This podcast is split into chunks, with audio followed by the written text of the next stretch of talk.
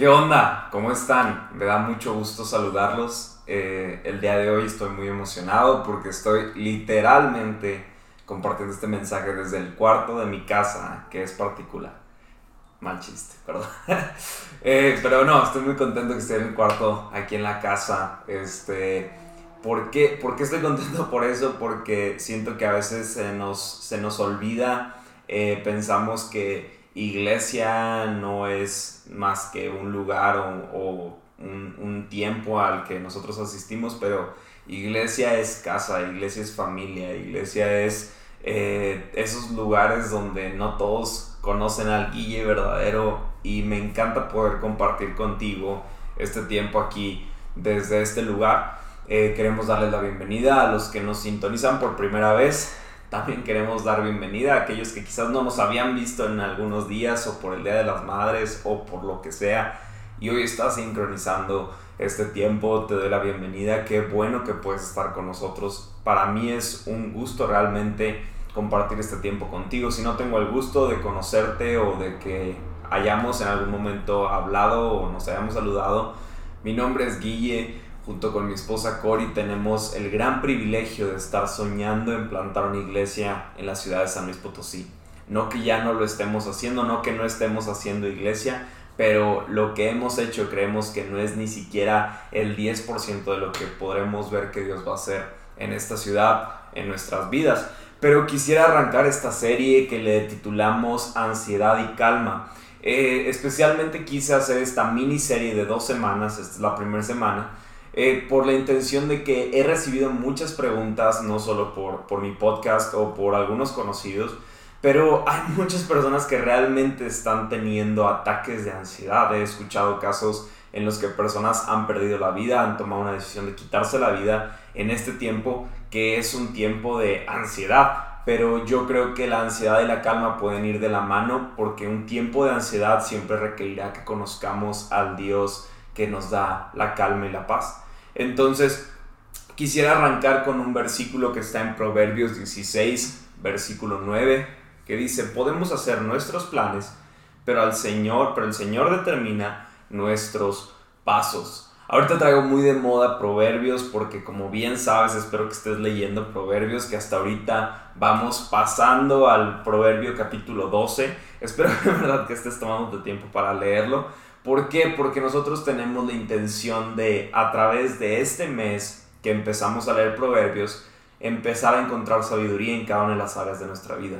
Entonces, Proverbios aquí es muy claro, aquí es donde empieza a lanzar algunos consejos y dice esto, podemos hacer nuestros planes, pero el Señor determina nuestros pasos. ¿Cuántas veces se han modificado nuestros planes? Yo creo que simplemente yo estar pensando 2020, estar en San Luis Potosí, soñando en plantar una iglesia, cambió muchos de los planes que yo tenía escritos o pensados. Pero lo más hermoso de todo esto es que el Señor determina nuestros pasos. ¿Qué quiere decir eso para ti hoy? Que si tú estás aquí escuchando esto es porque Dios determinó que así fuera. Si yo estoy aquí hablando contigo es porque Dios determinó que esos eran los pasos que teníamos que vivir.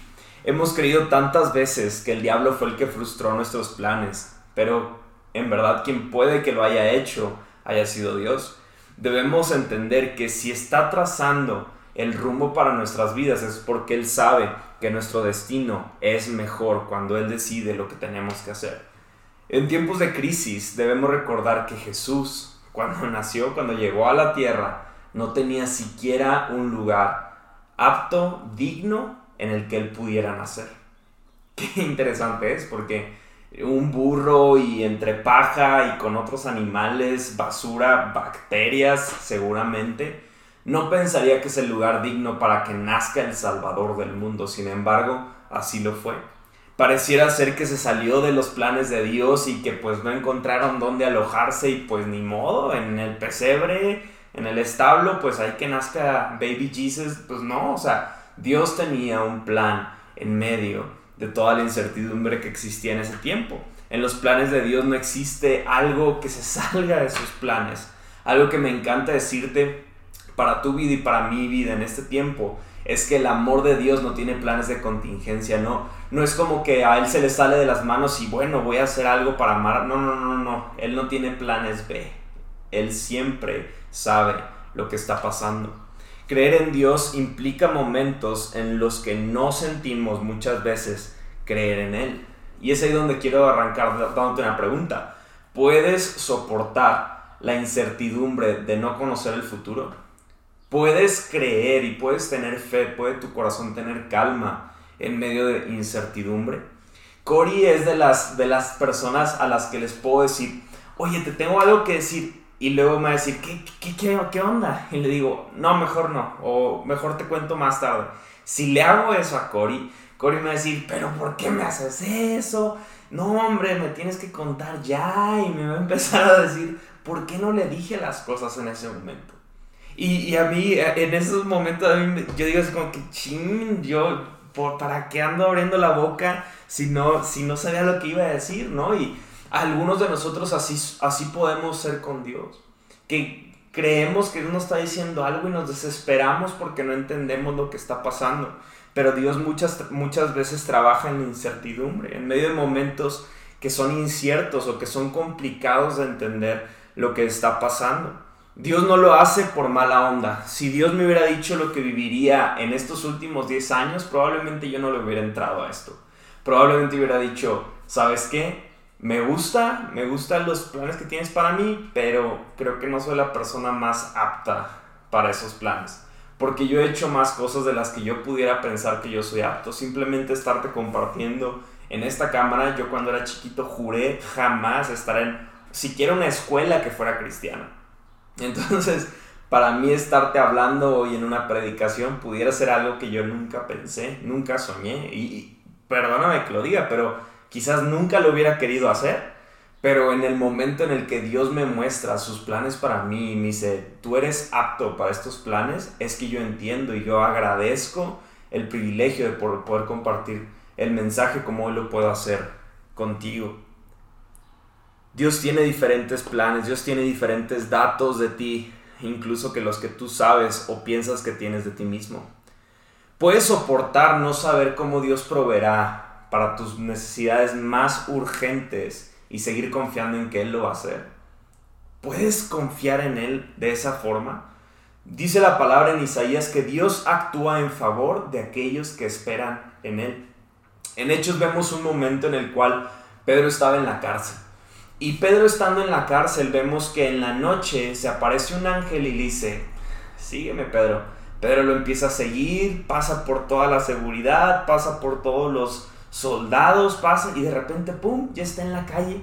Y entonces Pedro va con sus amigos y le dice, ¡hey, aquí estoy! Y todos, ¡wow! No puede ser, Pedro fue libre. Dios lo sacó de la cárcel, qué padre, qué impresionante.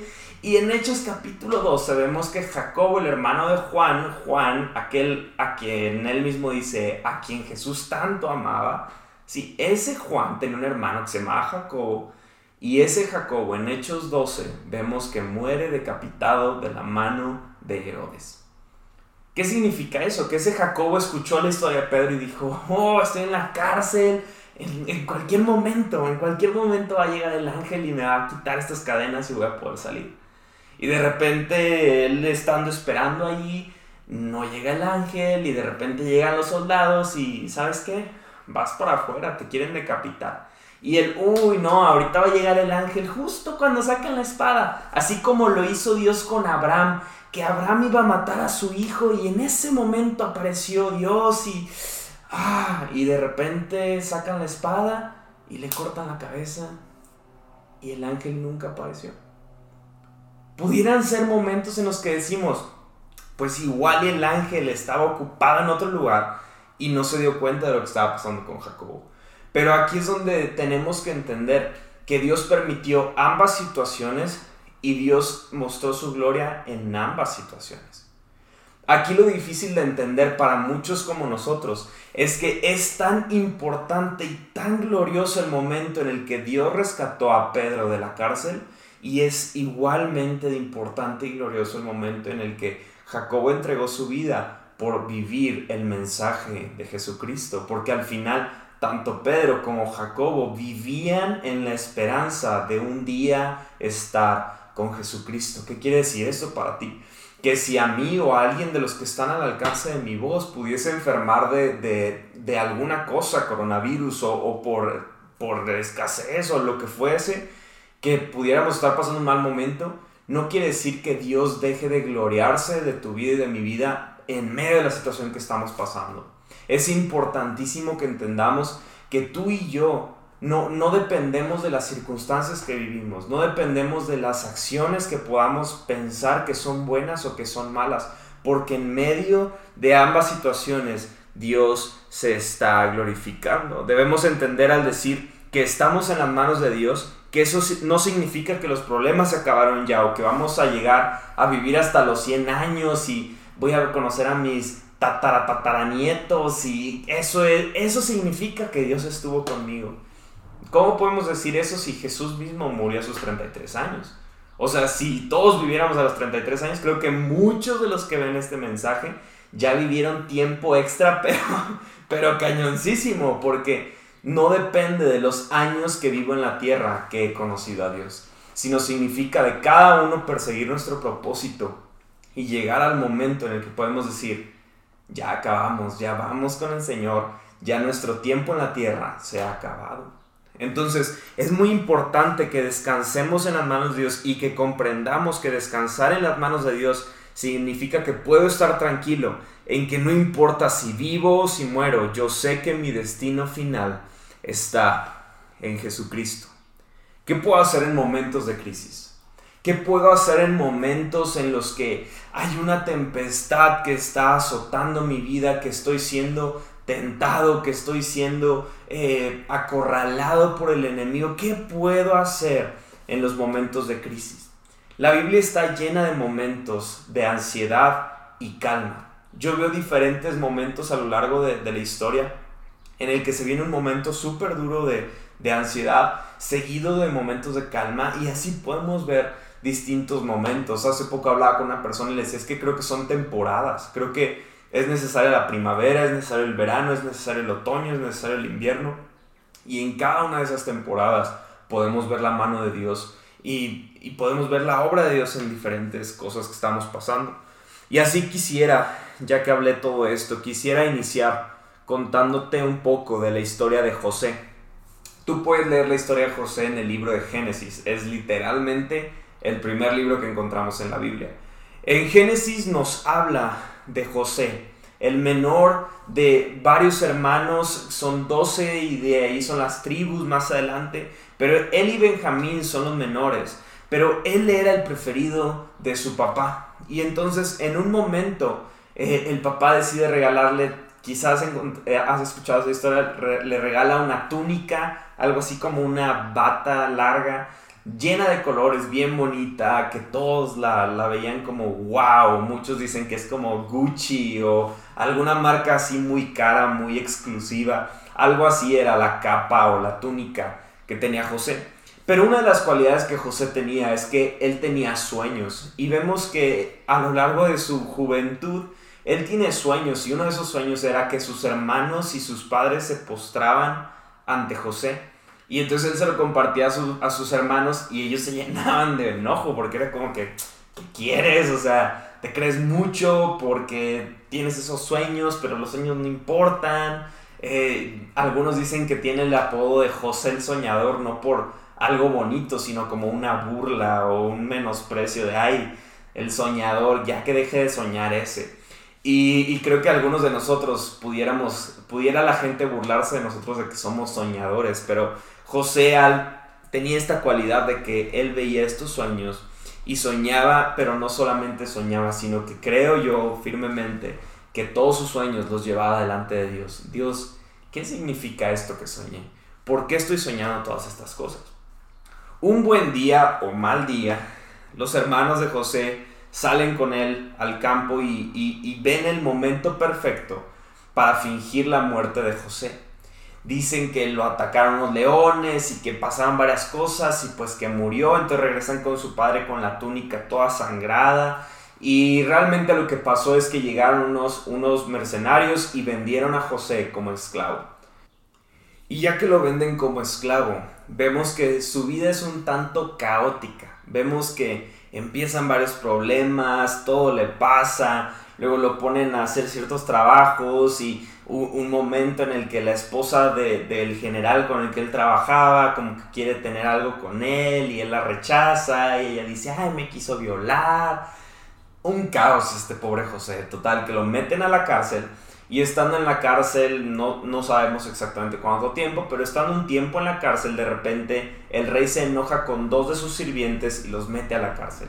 Y entonces estando en la cárcel, ambos tienen un sueño.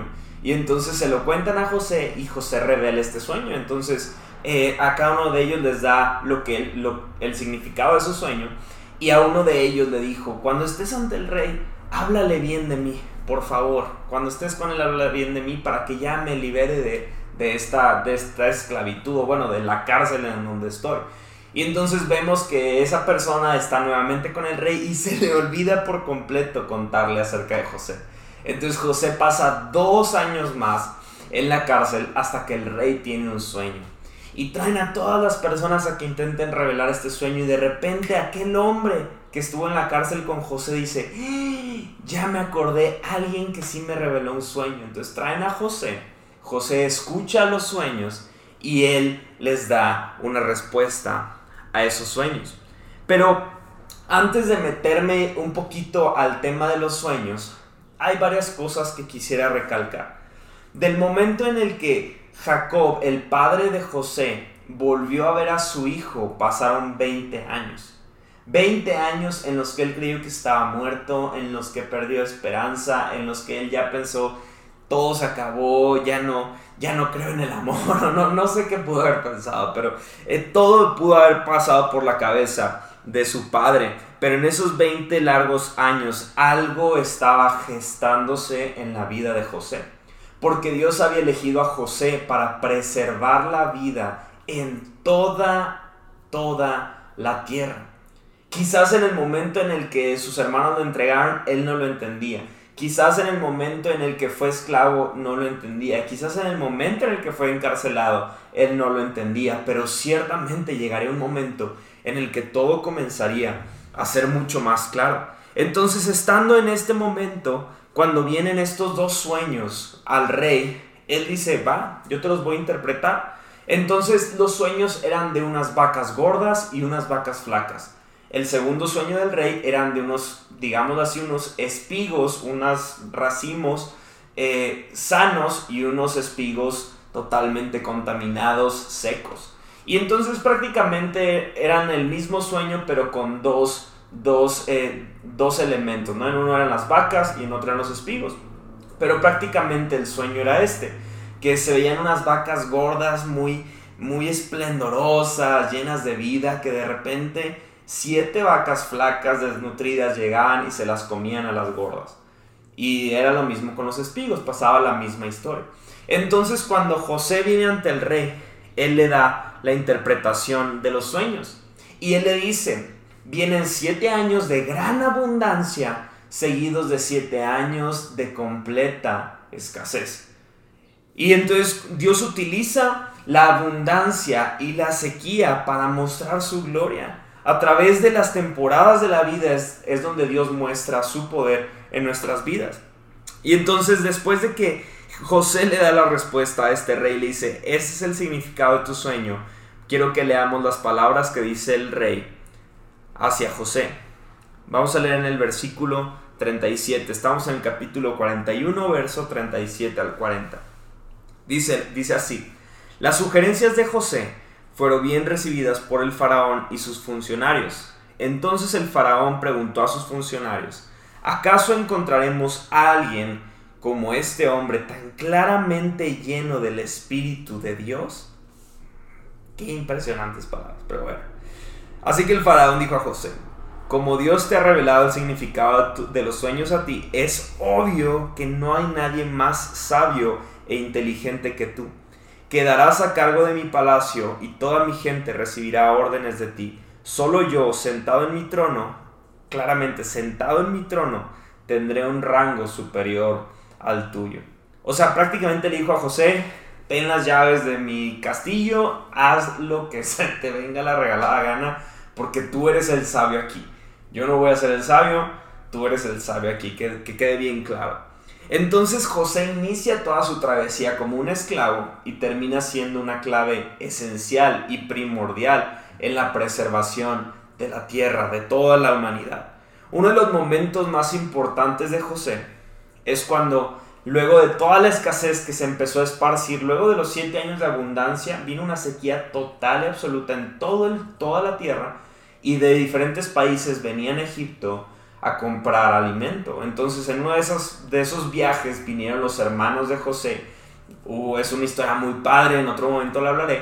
Pero en un momento, cuando ellos se dan cuenta que aquel que les está dando de comer en el tiempo de sequía es José, ellos se inclinan ante José.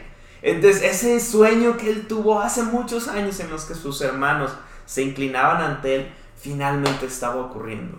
Y entonces digo que este momento es muy crucial porque José tuvo que pasar por diferentes eh, eh, partes de su corazón y tuvo que pasar por diferentes pruebas. Una de ellas fue el perdón, pero de repente este momento tan especial lo encontramos en el capítulo 50, en el versículo 20, en el que José le dice a sus hermanos, ustedes se propusieron a hacerme mal, pero Dios dispuso todo para bien. Él me puso en este cargo para que yo pudiera salvar la vida de muchas personas. ¿Qué les está diciendo aquí? Ustedes siguen contando la historia de cuando me hicieron daño, pero yo ahora cuento la historia de cómo Dios me usó para salvar a toda la humanidad. Tú comienzas a ver diferente, de diferente forma tus problemas. Tú empiezas a verlos de una diferente perspectiva cuando empiezas a entender que quizás Dios te puso en esos momentos para que hoy hagas algo con todo el aprendizaje que llegó en esos momentos difíciles. Si te pones a pensar en una forma clara, la mayor parte de nuestra ansiedad en tiempos como estos llega por situaciones que no podemos controlar. Llega por situaciones ajenas a nosotros, ajenas a nuestras capacidades, ajenas incluso a nuestra sabiduría o a nuestro conocimiento. Y son aquellas que más ansiedad nos producen. No podemos controlar nada de esas situaciones. Un día veremos cómo Dios ha utilizado nuestro dolor, nuestras pérdidas, para lograr mucho más de lo que podríamos pedir o imaginar. Creo que tiempos como estos son, son como esa sequía en la cual estaba José. Yo, yo creo que al alcance de mi voz hay personas que no se han dado cuenta. Y, y, creo que es, ese es el problema, que no nos hemos dado cuenta que en Dios tenemos toda la sabiduría el Espíritu Santo puede dotarnos de toda la sabiduría que necesitamos para que tu empresa en la que trabajas pueda salir de un, de un bache muy grande. Quizás tú eres la persona que está ahí para ayudar a muchas familias que están por ahí. Quizás tú eres la persona que no va, no va a dar el plan estrella, pero va a estar al lado de alguien y decirle, hey, vamos, vamos a avanzar. Y quizás esa persona va a ser la que va a poder dar una respuesta. No, tú no sabes, tú no sabes el impacto que puedes tener pero tú no necesitas un título, un cargo, es ser el líder de toda una planta o ser el director para poder dar sabiduría a las personas. Tú no necesitas de ningún cargo para influir a las personas. Simplemente al influirles, tú estás ejerciendo un liderazgo que yo creo que todas las personas tenemos liderazgo porque podemos influir en otras personas. Entonces, quisiera nada más, para ir cerrando el tema, quisiera dar tres puntos, tres aspectos bien sencillos que quisiera iniciar un poquito en el tema de ansiedad y calma. Creo que ahorita uno de los problemas más grandes que tenemos es todo el tema económico. Creo que el tema económico ahorita es fuerte porque literalmente estamos viendo un, un tiempo de vacas flacas en el que todos estamos comiendo de lo que pudimos ahorrar en el tiempo de vacas gordas, ¿no? O lo que pudimos generar. Pero tiempos como estos nos dejan claro que debemos de buscar la sabiduría de Dios Creo por eso firmemente que en Proverbios encontramos una pieza fundamental para aprender a ser mayordomos. Un mayordomo no solamente está checando o inspeccionando, un, mayordomo busca sacar el mejor provecho de las cosas que tiene a su alcance. Y creo que Dios ha confiado tanto en ti, ha confiado tanto en mí, que nos ha dado trabajos, nos ha dotado de inteligencia para poder llevar a cabo nuestros trabajos. Y Él quiere que aprendamos a ser mayordomos, buenos mayordomos, de lo que ha puesto en nuestras manos. Entonces el primer punto de lo que quisiera hablar para animarte y para, para motivarte a, a, no solamente excusarte de lo que está pasando en tu vida, sino empezar a mover un poquito lo que hay en tu interior. Y el primer punto es muy gracioso porque es una frase que surgió en un tiempo de molestia de, un buen amigo, en el que eh, empezó a tener una actitud rara y yo le dije, ah, carnal, ¿qué onda contigo? Está, parece que eres otra persona. Eh, agarra la onda, nosotros no somos así, nuestra cultura es diferente. Y, y, y, soltó la palabra más sabia que ahora utilizaré en este, en este primer punto. Pero él me respondió, volteó con todo odio o amor, no sé qué era en lo que me estaba viendo en ese momento. Volteó y me dijo, Guille, eso es lo que tienes esto que ves aquí es lo que tienes. No, no soy nada de lo demás que dices. Y ¿qué, qué, qué te pasa? Tú, tú, eres, tú eres esto. Es lo que tienes. Entonces, bueno, voy a darle otro contexto a este título, pero el primer punto es, es lo que tienes. Tu situación, tu problema, coronavirus, eh, cuarentena, eh, ya se te acabaron las series o no tienes internet, no sé cuál sea tu situación o tu problema, pero eso es lo que tienes. Oye, pero si hubiéramos hecho, si fuera Cristiano Ronaldo, estaríamos en la isla bien tranquilo. Está bien, sí, qué padre. Eso no es lo que tienes. Tu vida es lo que tienes. Decide con lo que tienes algo para poder llegar a un destino distinto. Entonces quisiera no, no desmotive, espero que decirte qué es lo que tienes no te desmotive, sino que te motive a decir, sí cierto, o sea, ¿para qué estoy pensando cosas si eso no lo tengo, ¿no? Lo que tengo es esto, ¿qué voy a hacer con ello? Pero quiero leer un versículo que está en, Hebreos capítulo 13. 13 versículos 5 y 6. Dice, no te obsesiones con conseguir más cosas materiales, relájate con lo que tienes. Como Dios nos aseguró, nunca te decepcionaré, nunca me iré y te dejaré. Podemos firmemente citar, Dios está allí listo para ayudar yo no tengo miedo, pase lo que pase. ¿Quién o qué puede llegar a mí? Hay un versículo que dice que el nombre de Jesús fue, que no hay otro nombre dado a los hombres. Sí, o sea, prácticamente nos dice que en el nombre de Jesús es lo más importante que hay, es el nombre más alto, no hay nada más alto que el nombre de Jesús. Y en este versículo podemos ver que dice, ¿quién o qué puede llegar a mí? El nombre de Jesús es mucho más fuerte que coronavirus, el nombre de Jesús es mucho más fuerte que escasez, el nombre de Jesús es mucho más grande y poderoso que cualquier situación que tú y yo podamos enfrentar. El que no lo creas no le quita poder. La, la única consecuencia que tiene que tú no lo creas es que no puedes tomarte ese poder para empezar a salir adelante en tu vida. Pero el nombre de Jesús nos fue dado para que en su nombre podamos decirle, Padre, te pido en el nombre de Jesús que me ayudes, que me des sabiduría para poder salir adelante. Padre, en el nombre de Jesús te pido que me ayudes a tener un mejor control de mis finanzas. Padre, en el nombre de Jesús te pido que llenes mi vida de ti, que es, todo está en que podamos ir a Él y le digamos, Padre, necesitamos de ti. Jesús, tu nombre es por sobre todo. Creo en ti ayúdanos en este momento que estamos pasando. Es lo que tienes, es lo que tienes y espero que en, esto que tienes tengas la suficiente fe de creer que Dios te eligió para este momento. En el segundo punto, le puse cuida tus raíces. Cuida tus raíces. La profundidad de tus raíces estabilizan tu vida en periodos de crisis. Voy a repetirlo. La estabilidad de tus raíces, el qué tan profundas son tus raíces, estabilizan tu, tu vida en los momentos de crisis. Si la raíz está sana, todo el tronco, todo el tallo, todo va a estar bien, todo va a estar sano, el fruto que salga de ese árbol será sano. Pero si, si, tu raíz no es lo suficientemente profunda, si tu raíz no está sana, si no está siendo bien alimentada, todo el fruto, el tallo, las hojas que veremos de ese árbol serán un árbol seco, será un árbol que no da, no da buenos frutos. Todo depende de las raíces y la forma en la que tú y yo alimentamos nuestra vida espiritual y nuestras raíces es buscando el consejo de Dios. Los buenos tiempos tienden a ser momentos en los que nos adormecemos y, y, nos inducimos a la indiferencia espiritual. ¿Qué es la indiferencia espiritual? Momentos en los que todo está bien, en los que decimos, ay, pues ya no pasa nada, pues ya, ya me eché toda una serie, me voy a echar otra porque todo está bien. Pero ¿cuántos hemos tenido momentos difíciles en los que ni siquiera una serie quieres ver porque no puedes concentrarte, porque solamente en tu cabeza está cómo le vamos a hacer para seguir adelante? Y entonces estos tiempos buenos de vacas gordas para muchos han significado momentos en los que descuidamos nuestra vida espiritual. Y cuando todo está bien, eso no importa, o te hace, te hace pensar que no importa que tu vida espiritual no esté bien.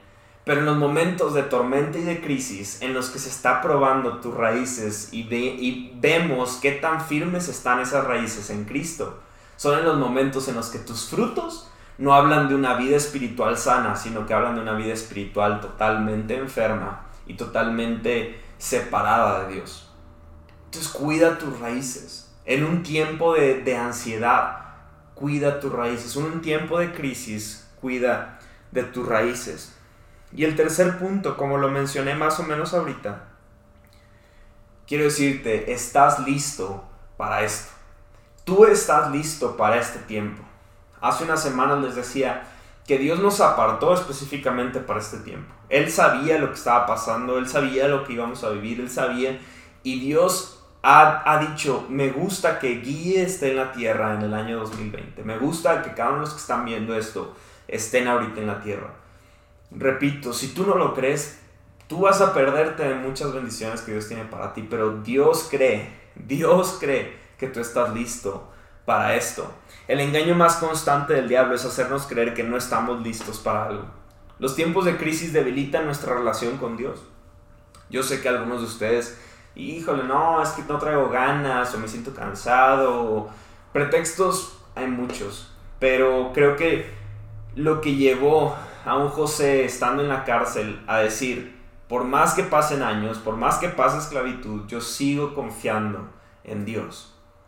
Lo que ayudó a los discípulos a decir, no importa que Jesús se fue, no importa que ya están persiguiéndonos, no importa nada lo que está pasando, no vamos a abandonar nuestra fe. Lo que llevó a Jesús a caminar en medio de todas las personas, burlándose de él, cargando una cruz, todo esto es resultado de raíces profundas es resultado de una vida de oración y devoción, pero lo más importante es que ellos nunca dejaron de creer en el propósito que Dios había puesto en sus vidas. Ellos no dejaron que nada de lo que estaba a su alrededor los distrajera de conocer y entender el plan que Dios había puesto y por qué los tenía en ese tiempo. Porque Dios les había puesto un muy en claro, estás listo para esto que vas a vivir. Cuando tú no puedas cantar, ora. Cuando no puedas orar, lee. Cuando no puedas leer, recuerda lo que Dios ha hecho por ti. Pero en ningún momento puedes dejar de pensar en lo que Dios ha hecho por ti, por tu familia, por alguien que tú conoces. Porque en ningún momento de igual forma Dios ha olvidado lo que está haciendo, lo que hizo en su momento y nunca ha dejado de pensar en lo que hará por ti. Dios está haciendo algo en nuestras vidas. A mí me queda claro que en mi matrimonio, en mi relación con Dios, en mi vida familiar, en mi vida profesional, en este tiempo de crisis, Dios está haciendo algo conmigo. Yo lo puedo ver. Yo puedo ver cómo es que Él está trabajando cada día un poco más en mi vida. Estas dos semanas que vamos a tener, esta pequeña serie, quisiera terminar en ambas en ambas sesiones con, con un, salmo. En esta ocasión quisiera leer un salmo que está en, en Salmos 16, 7 y 11. Pero antes de esto, porque quisiera leerlo y nada más orar para terminar. Quiero animarte. Mucho de lo que estamos haciendo hoy está provocando una atmósfera distinta en esta ciudad. Eh, es reciente que he escuchado que buenos amigos eh, están empezando a poner su mirada en, encontrar a Dios en medio de estos problemas. Sé que eh, el, otro día pude compartir con una iglesia en Monterrey y, yo nada más me, me, hicieron una pregunta de que cuál es el futuro de la iglesia. Y yo les dije, es que el futuro de la iglesia a veces nos lo queremos ver así muy, ah, sí, vamos a hacer muchas cosas y todo va a estar padrísimo después del coronavirus. Y yo decía, lo que me da tristeza es que para muchas personas va a seguir siendo igual o peor. Porque creo que todo esto va a ser resultado de, de lo que estemos viviendo como personas, como iglesia, en nuestra relación personal con Dios. Yo no me atrevería a pensar que después de todo esto va a venir un impacto grandísimo en San Luis si las personas que estamos en San Luis no estamos orando fervientemente, no estamos buscando a Dios fervientemente, no estamos creyéndole a Dios en medio de tiempos de incertidumbre. Nada de esto va a cambiar si nosotros como cuerpo de Dios, como iglesia de Dios, empezamos a tener un poquito más de fe en lo que Él está haciendo en nuestras vidas, a pesar de que no lo podamos ver. Entonces quisiera leer este salmo y después de eso nada más orar contigo y despedir esta reunión. Pero si en tu corazón hay ansiedad, te quiero decir, no por mí, en el nombre de Jesús, pido calma en tu vida, pido paz en tu vida, pido paz en tu caminar, para que puedas estar enfocado en lo que realmente importa y puedas encontrar el final a todo este problema que estamos viviendo. Vamos a leer. Bendeciré al Señor, quien me guía aún de noche. Sé que el Señor siempre está conmigo, no seré sacudido, porque Él está aquí a mi lado. Con razón, mi corazón está contento y yo me alegro. Mi cuerpo descansa seguro pues tú no dejarás mi alma entre los muertos, ni permitirás que tu santo se pudra en la tumba. Me mostrarás el camino de la vida, me concederás la alegría de tu presencia y el placer de vivir contigo para siempre. Vamos a orar. Dios, así como lo acabamos de leer, así como acabamos de leer esa confianza de que tú siempre estás con nosotros, de que no seremos sacudidos, de que mi corazón está contento y alegre porque descansamos seguro en ti, confiando en que no dejarás nuestras almas, confiando en que tú nos muestras el camino de la vida, confiando en que tú nos concedes la alegría de estar en tu presencia y nos das la certeza y seguridad de que viviremos contigo para siempre. Te pido Dios que por cada uno de mis amigos que están aquí, así como tú diste fe a un José en medio de tribulación, en medio de tempestad, te pido que en sus vidas puedas traer paz, puedas traer calma, puedas traer sabiduría, puedas traer paciencia.